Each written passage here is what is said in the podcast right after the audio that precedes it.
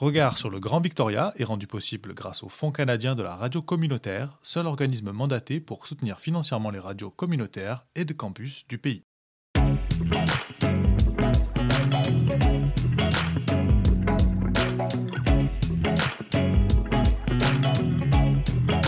Regard sur le Grand Victoria.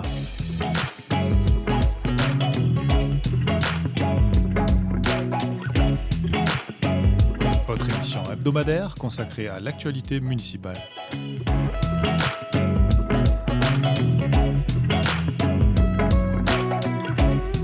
À retrouver tous les mercredis à midi et en rediffusion le samedi à 10h sur les ondes de Radio Victoria 107.9 FM. Mais aussi en balado sur radiovictoria.ca.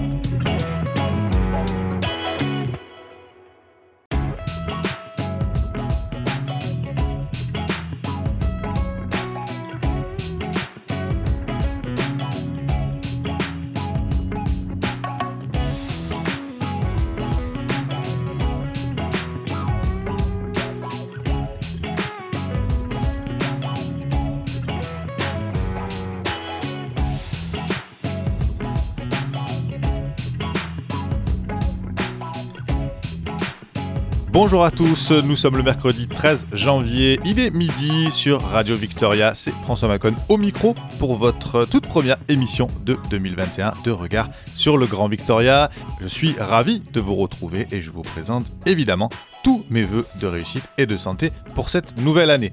Au sommaire de cette 34e émission, un point précis et global sur l'actualité municipale de la capitale. Nous le verrons à Victoria. Beaucoup de choses vont se présenter cette semaine, notamment pour le logement des sans-abri, nous reviendrons également sur une information qui a fait grand bruit en ce début de semaine, une information révélée par nos confrères du Time Colonist, puisque deux élus du Grand Victoria ont voyagé pendant le temps des fêtes à l'international, et ce, malgré les multiples et répétées recommandations des autorités sanitaires provinciales et nationales. Nous recevrons également notre journaliste Melinda Trochu qui revient avec nous sur l'alarmante montée de stigmatisation et de racisme au sein de la Première Nation Cowinchan après que cette dernière a révélé que de nombreux membres de leur communauté étaient touchés par des cas de Covid-19. Et enfin, en deuxième partie d'émission, je vous propose un entretien inédit avec le professeur Caetano Dorea, professeur de génie civil à l'université de Victoria. Il revient avec nous sur l'inauguration cette semaine, un sujet que nous avions déjà traité d'un regard, de la nouvelle station d'épuration des eaux usées du Grand Victoria, un équipement financé, vous le savez, par le district régional de la capitale à hauteur de 800 millions de dollars. On peut évidemment se féliciter d'un point de vue environnemental que nos eaux usées ne seront plus rejetées comme elles étaient depuis plus d'un siècle dans l'océan. Mais que va-t-il advenir de nos déchets organiques humains une fois traités? Comment valoriser en donnant une deuxième et parfois même une troisième vie à nos excréments? C'est très sérieux, ne rigolez pas et c'est passionnant. En deuxième partie d'émission, donc, à retrouver une interview avec le professeur Caetano Dorea.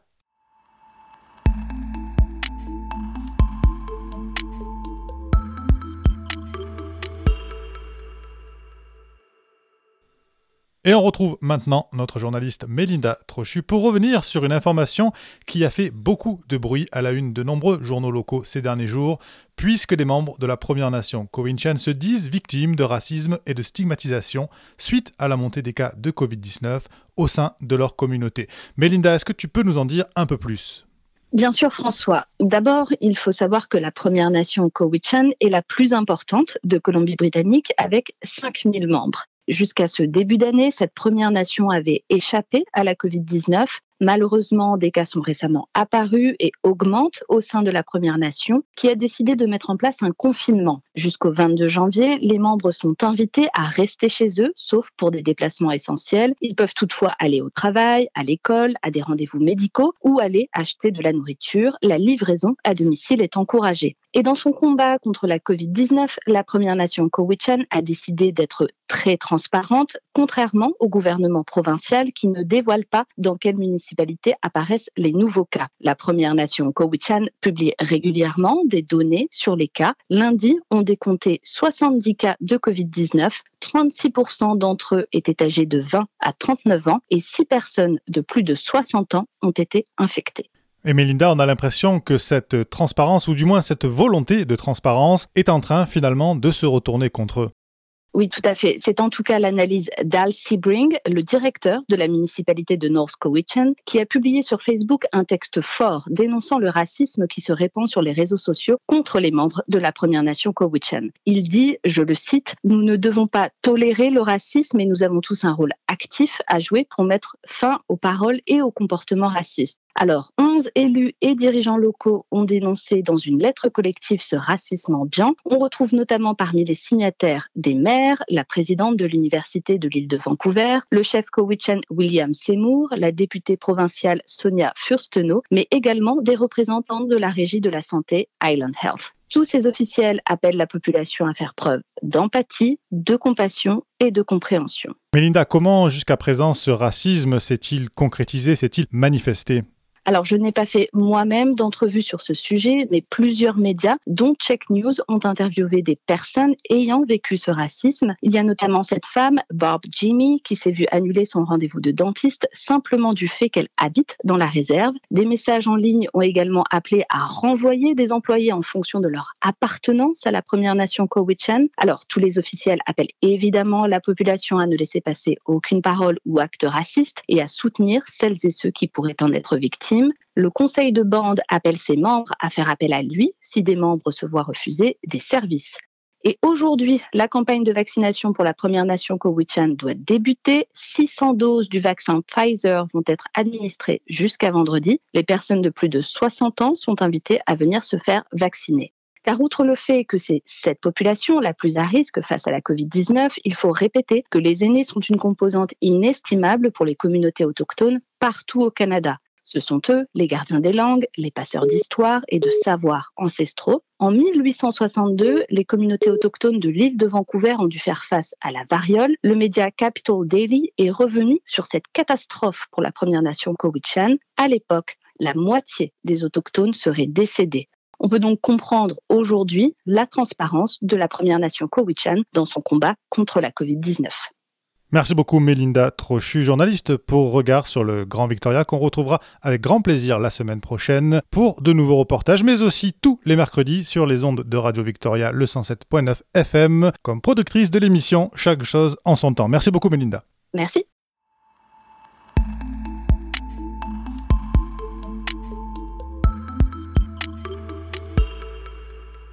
Et je vous le disais en titre, l'actualité municipale, c'est aussi cette semaine une information qui fait grincer des dents pour tous ceux qui ont observé, et non sans frustration parfois, les directives de santé provinciales, puisque le journal Time Colonist a révélé que deux élus locaux du Grand Victoria ont voyagé à l'étranger en décembre, et ce, malgré les multiples recommandations des autorités politiques et sanitaires locales, provinciales et nationales, à renoncer aux voyages non essentiels durant la pandémie.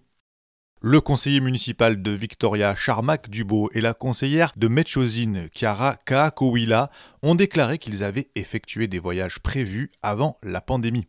Si le conseiller de la capitale a présenté ses excuses sur les réseaux sociaux pour son voyage en Afrique de l'Est, la conseillère de Metchosine, Chiara Kaakowila, défend et légitime son voyage au Mexique pour le mariage d'un ami et partenaire d'affaires, dit-elle, affirmant qu'elle avait prévenu le maire et les administrés de Méchosine au sujet de ses projets de voyage. M. Dubot a déclaré mardi dernier dans un message sur les réseaux sociaux qu'il regrettait son mauvais choix de voyager à l'extérieur du pays et s'est excusé auprès de ses électeurs. J'avais planifié et épargné pour ce voyage pendant des années et je suis retourné en Afrique de l'Est pour la première fois depuis que j'ai fui la guerre civile en Somalie en 1992 lorsque j'étais enfant. J'ai vu des membres de ma famille que je n'avais pas vus depuis plus de trois décennies, peut-on lire sur son profil Facebook. Toutefois, selon le Time Colonist, M. Dubot avait publié des photos sur les réseaux sociaux en décembre 2019 depuis l'Éthiopie et depuis Djibouti en janvier 2019. Mardi soir dernier, M. Dubot a précisé que c'était la première fois qu'il rentrait en Somalie et au Kenya depuis sa fuite. La pluie de critiques qui s'est ensuite abattue en commentaire de ses excuses, notamment sur Twitter, a poussé la mère de Victoria, Lisa Helps, à réagir. Mercredi matin, en dernière minute, elle a organisé un point de presse déclarant qu'elle avait appris le voyage international du conseiller Dubo pendant les vacances, lorsque celui-ci l'avait appelé mardi en fin d'après-midi, juste avant de publier sa déclaration publique. Lors de cette intervention, Madame Helps a regretté, je cite, qu'avec tant de Victoriens qui ont fait de tels sacrifices cette année pour se rassembler en tant que communauté et arrêter la propagation du Covid-19, la décision du conseiller Dubot de voyager à l'étranger est à la fois décevante et irresponsable. Il ne peut y avoir deux séries d'attentes, l'une pour le public et l'autre pour les élus. En tant que dirigeants communautaires, nous devrions être des modèles exemplaires, poursuit-elle. Toutefois, la maire de Victoria et le conseil municipal ne sanctionneront pas Monsieur Dubot puisque Madame Helps a précisé qu'il serait responsable de ses actes et que son avenir politique était entre ses mains. Monsieur Dubot a depuis affirmé qu'il avait passé plusieurs tests Covid-19, tous négatifs, tout au long du voyage et qu'il était maintenant en quarantaine à Vancouver. Mais il doit désormais faire face à une vague de critiques, et notamment un groupe de citoyens de Victoria qui demandent que les indemnités d'élus versées durant cette période à M. Dubot soient restituées à la communauté. De son côté, Madame Kaakouila a déclaré qu'elle et son mari avaient assisté au mariage d'un partenaire commercial au Mexique du 1er au 9 décembre et a fait valoir que c'était crucial pour son entreprise. Au contraire de son homologue de la capitale, la conseillère de Mechozin Kaakowila, élue depuis 2006, réaffirme et soutient être dans son bon droit. Oui, nous avons pris la décision de voyager. Nous ne l'avons caché à personne. Voyager n'est pas illégal, c'est découragé, a-t-elle déclaré. Le maire de Mechozin, John Rance, a déclaré à la Goldstream Gazette que lui et le conseil étaient au courant du voyage et qu'il estimait avoir adopté une approche responsable et que les protocoles avaient été suivis. Mais depuis plus d'une semaine, plusieurs groupes de citoyens et de résidents de Mechuzin ont appelé à la démission de Madame Kaakowila de son poste d'adjointe au maire. Lundi soir, réunis en conseil municipal, plusieurs conseillers ont relié cette demande et ont demandé à ce qu'elle soit entendue et qu'une discussion du conseil soit ajoutée à l'ordre du jour de la soirée. Le maire a rejeté cette demande, affirmant que le conseil devait au préalable demander un avis juridique sur les modalités de destitution d'un élu et que cette discussion devait se tenir lors d'une réunion à huis clos. Le sort de la conseillère Kaakouila sera donc débattu le 25 janvier lors de la prochaine réunion du conseil municipal. Rappelons enfin que les voyages ne violent pas explicitement la réglementation Covid-19, mais la majorité des citoyens canadiens attendent que les élus donnent l'exemple et se conforment aux recommandations de santé publique afin d'éviter tout voyage non essentiel.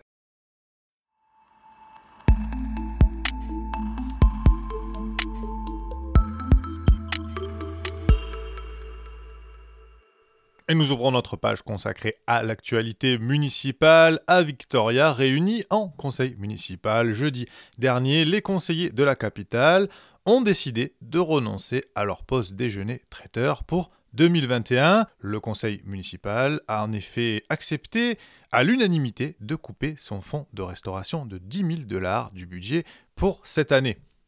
La motion a été proposée par le conseiller Ben Isit, qui s'y était pourtant opposé par deux fois par le passé. Le budget de 10 000 dollars de la restauration des élus et des directeurs de services est donc supprimé pour 2021. En revanche, la décision de réaffecter cette ligne budgétaire de 10 000 dollars au fonds de logement de la ville, comme préconisé par la motion, n'a pas encore été discutée et sera présentée lors de la réunion budgétaire très attendue du 18 janvier prochain.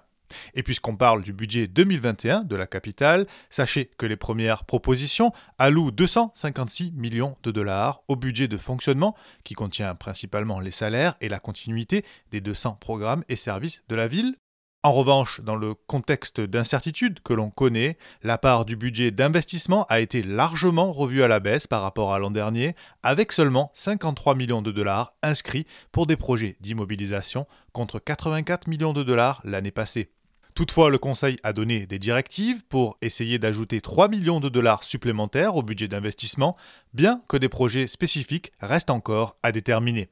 Selon les élus de la capitale, le projet de budget 2021 maintient les niveaux de services actuels et l'augmentation des taxes sera contenue à 1% plus l'inflation.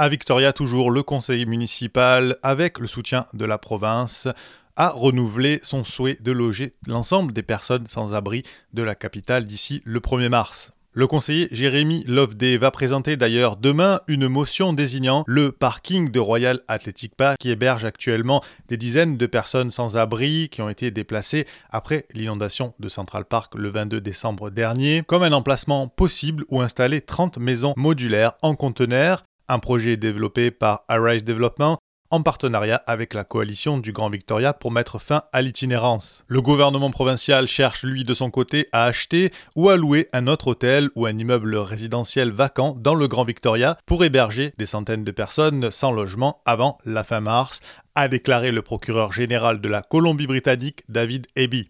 Nous cherchons toutes les opportunités pour amener les gens à l'intérieur aussi rapidement que possible, ce qui reste l'objectif primordial, a déclaré au Time Colonist M. Eby, qui est également le ministre responsable du logement. On estime que 190 personnes se réfugient dans les parcs de Victoria, mais la province se prépare à en loger beaucoup plus pour s'assurer que personne ne soit laissé pour compte, a réaffirmé M. Eby.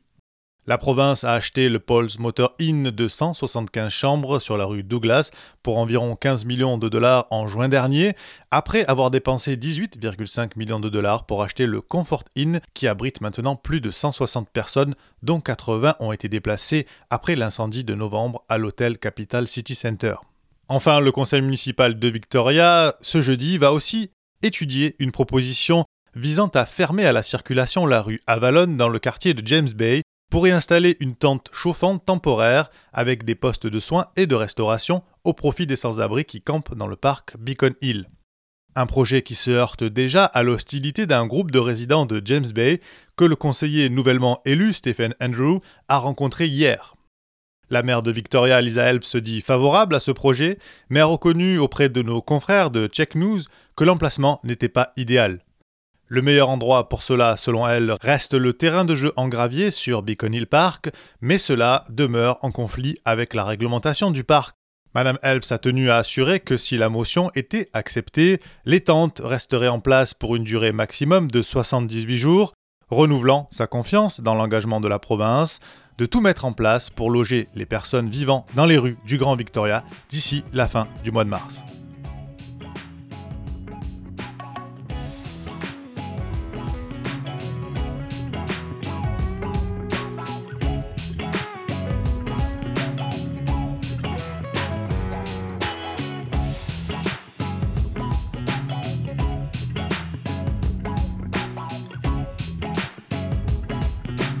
Regard sur le Grand Victoria?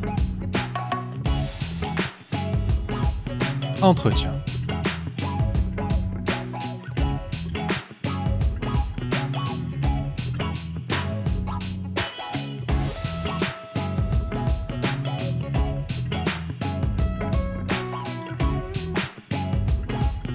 Et il est temps maintenant de rejoindre notre invité, le professeur Caetano Dorea. Bonjour Monsieur Dorea. Bonjour. Comment allez-vous aujourd'hui?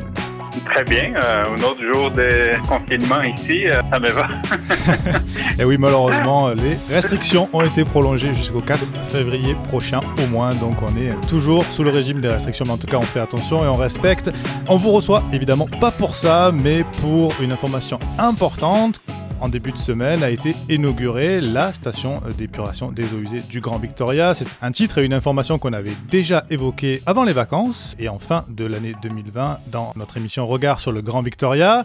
Nous vous recevons donc euh, Monsieur Caetano Dorea, professeur euh, de génie civil et anciennement de génie des eaux à Laval. Vous êtes aujourd'hui spécialisé en génie civil à l'université de Victoria. On vous reçoit pour eh bien, parler d'abord de cette structure en elle-même, puisque ça va permettre de ne plus rejeter nos eaux usées dans les océans. Donc ça c'est déjà un bon point au niveau environnemental, mais surtout pour voir avec vous quelle seconde vie, ou peut-être même troisième et quatrième vie, on peut donner à nos excréments. Ne rigolez pas, c'est très sérieux, puisqu'aujourd'hui, eh bien, les excréments ne sont pas seulement des déchets, mais c'est aussi une source d'énergie gratuite et surtout très écologique. Nous allons voir ça en détail avec vous, mais peut-être avant de commencer, euh, professeur Caetano Dorea, un petit mot rapide sur euh, les capacités techniques de la station en elle-même, puisqu'elle est présentée comme étant ultra moderne et en avance sur les normes actuelles. Un petit mot peut-être sur sa capacité de traitement et son fonctionnement. Je rappelle simplement c'est un équipement qui a coûté à la collectivité euh, près de 800 millions de dollars et qui peut traiter aujourd'hui, si mes informations sont bonnes, l'équivalent de 43 piscines olympiques, volume d'eau de 43 piscines olympiques par jour. Un petit mot sur cette station d'épuration, qu'elle est vraiment aussi moderne que le Capital Regional District nous la présente.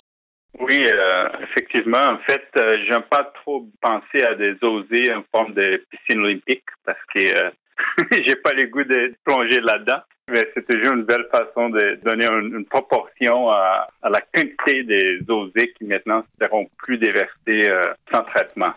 Le fait d'être considéré ultramoderne, pour moi, c'est relatif. On peut citer d'autres exemples d'usines de traitement dosés qui sont beaucoup plus modernes et qui ont, des procédés qui sont différents. Et en même temps, si on considère qu'est-ce qu'on faisait avant, bon là, c'est on n'avait rien, maintenant on a une, station. Voilà. Et on peut aussi comparer ça à d'autres endroits au monde où il y a une crise d'assainissement. Il y a, il y a beaucoup de villes autour du monde qui n'ont pas des usines de traitement, même pas des systèmes de collecte des eaux donc, euh, le, concept d'ultramoderne est, est, relatif. Mais effectivement, cette usine, euh, elle, peut être considérée euh, moderne parce qu'elle a plus ou moins trois grandes étapes. Une étape qu'on appelle les traitements primaires. Ça, c'est pour enlever la plupart des matières solides. Mais ça, c'est justement pour améliorer la deuxième étape, qui est une étape qu'on appelle la plus importante du traitement conventionnel. Donc là, on essaie de réduire la ténure en matière organique. Et cette matière organique qui peut causer des problèmes de qualité d'eau dans les eaux où on va déverser euh, l'effluent traité.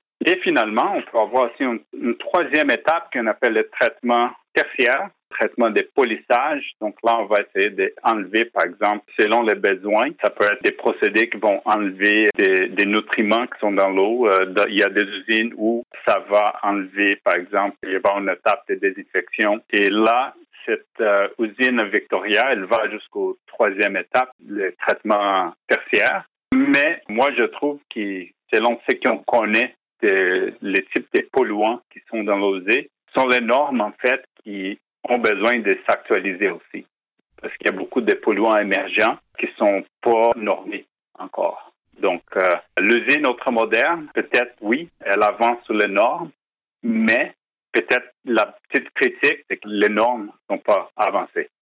Donc on pourrait aller encore plus loin, mais c'est quand même déjà, vous l'avez souligné, si on considère d'où on part, c'est-à-dire du néant, une évolution positive.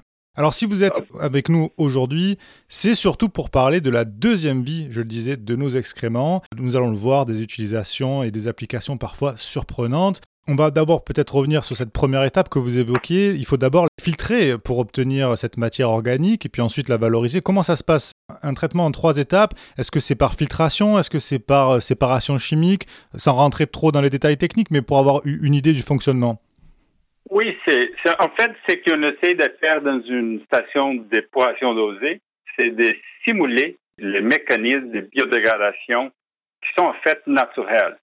Donc, si on déverse l'eau sans traiter, euh, la matière organique qui est dans l'eau, elle, elle sera biodégradée, par exemple, dans un corps d'eau. Il y a des bactéries qui vont euh, biodégrader euh, cette matière organique en consommant la matière organique et aussi en consommant l'oxygène dessous.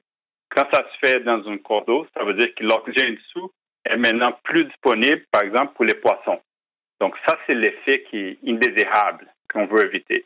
Ce qu'on va faire dans une station dosée est justement euh, concevoir un réacteur où on va faire pousser ces petites euh, bactéries. Souvent, on pense à des bactéries comme des pathogènes, qui sont des, organismes qu'on veut éviter, mais il y a beaucoup de bactéries, comme on voit par exemple dans les, probiotiques ou dans les yogourts, des bactéries qui ont un effet positif. Et, c'est ça qu'on va faire, euh, essayer de pousser dans les bioréacteurs, des bactéries qui vont, sans utiliser des mots techniques, qui vont effectivement manger la matière organique. On donne à ces bactéries l'oxygène qu'elles ont besoin pour euh, faire la biodégradation. Je le disais, donc c'est aussi à partir de là une source d'énergie gratuite et surtout très écologique. Alors on va voir ensemble une multitude d'applications parfois surprenantes que l'on peut développer à partir de ces déchets organiques traités. Aujourd'hui, le CRD, le Capital Regional District, a annoncé que ces bouts usées municipales ou ce qu'il convient d'appeler euh, des boues fécales, eh bien, vont servir au moins pour les six prochains mois pour la fabrication du ciment, puisqu'il y a un cimentier sur le continent près de Vancouver qui est intéressé par ce marché-là. Mais le Capital Regional District cherche toujours des débouchés pour ces matières organiques traitées pour le plus long terme.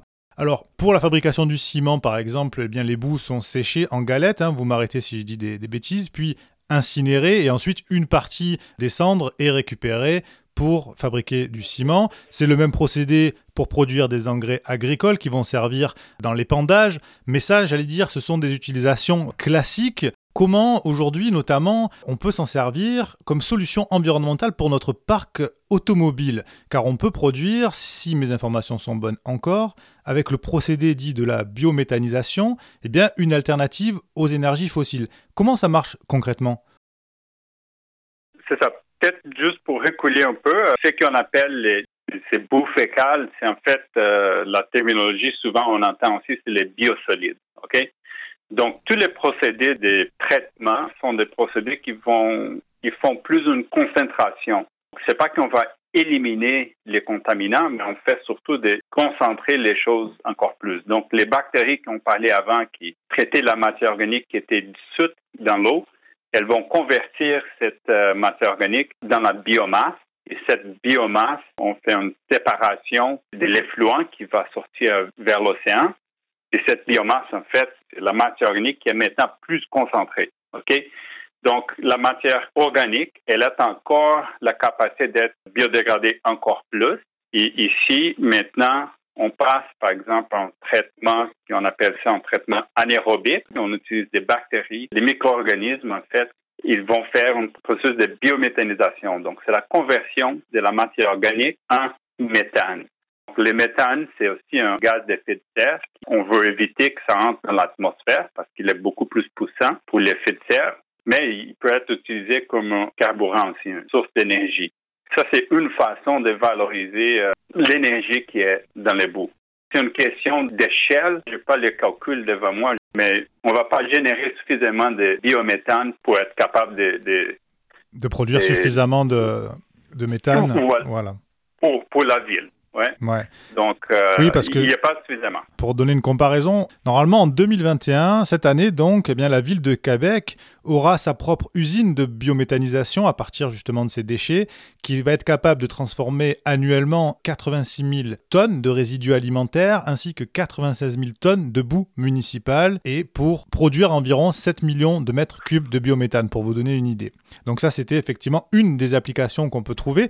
Alors, autre question, est-ce qu'on peut produire de l'électricité à partir de rejets humains transformés Si je vous demande ça, c'est parce que un rapport de l'Institut universitaire des Nations Unies pour l'eau, l'environnement et la santé affirme que si la totalité des rejets humains étaient transformés, on pourrait fournir de l'électricité à environ 140 millions d'habitations, euh, tout en économisant environ 10 milliards de dollars chaque année. Alors, est-ce qu'on peut réellement produire de l'électricité à partir eh de nos euh, déchets humains transformés?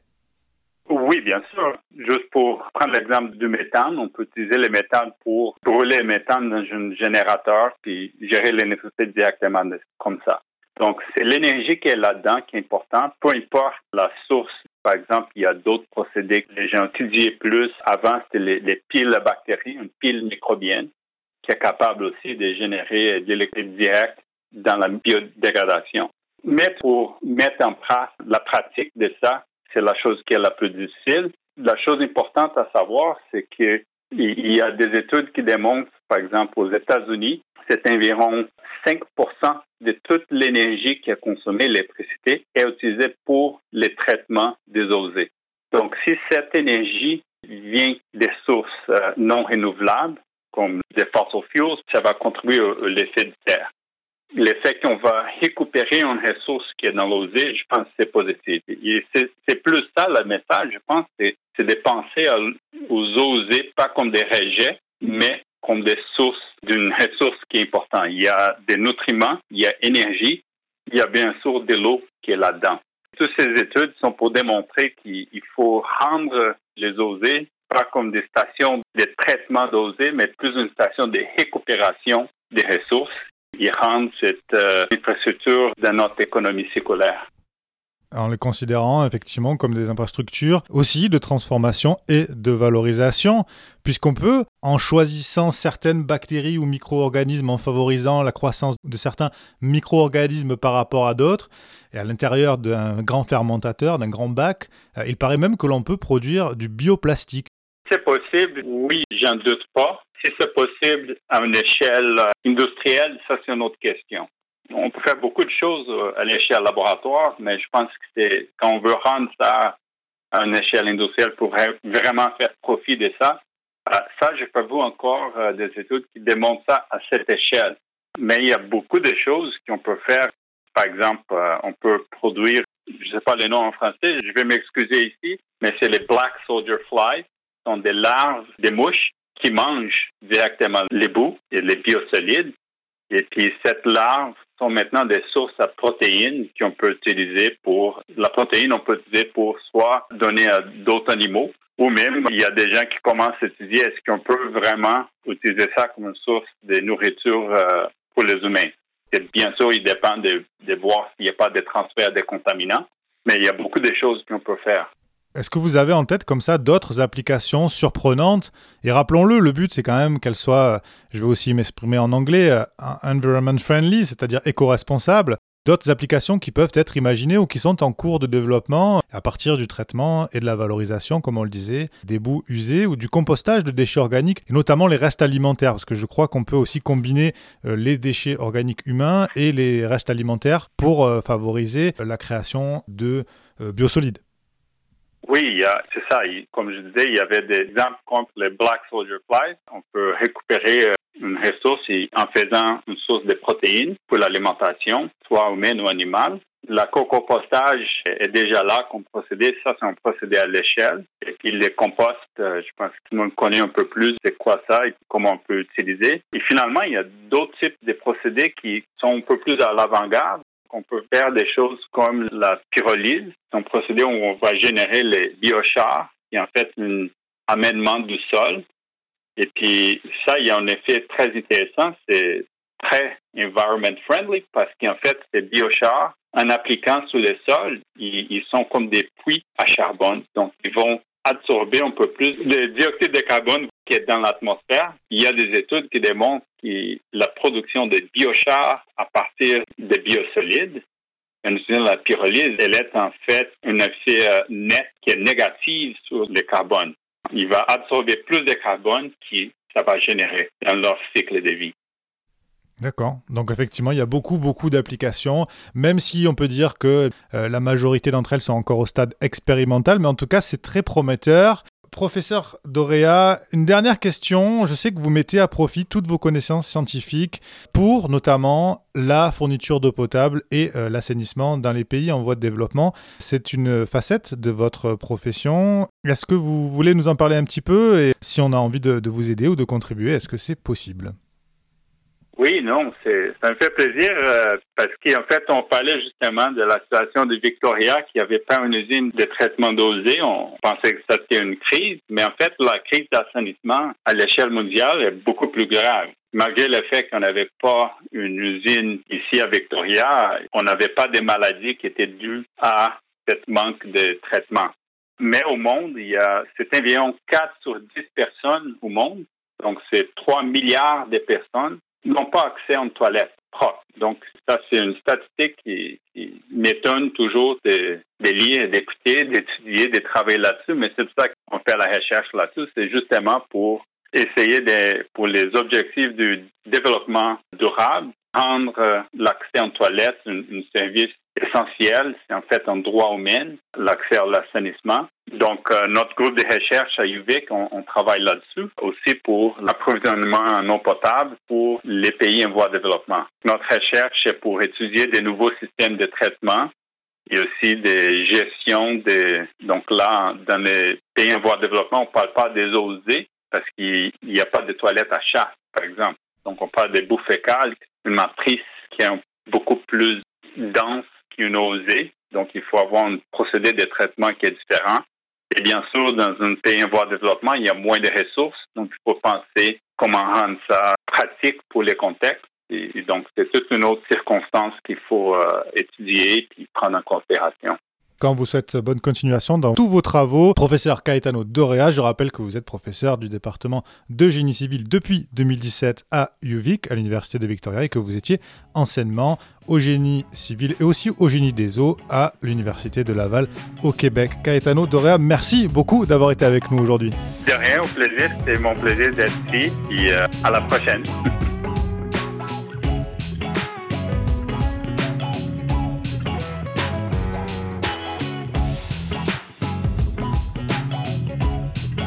Et voilà qui conclut cette 34e émission de Regard sur le Grand Victoria. Merci à vous, chers auditeurs du 107.9 FM, de l'avoir suivi.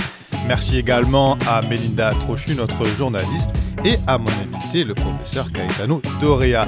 Je vous retrouve avec très grand plaisir mercredi prochain à midi pour une nouvelle émission de Regard sur le Grand Victoria.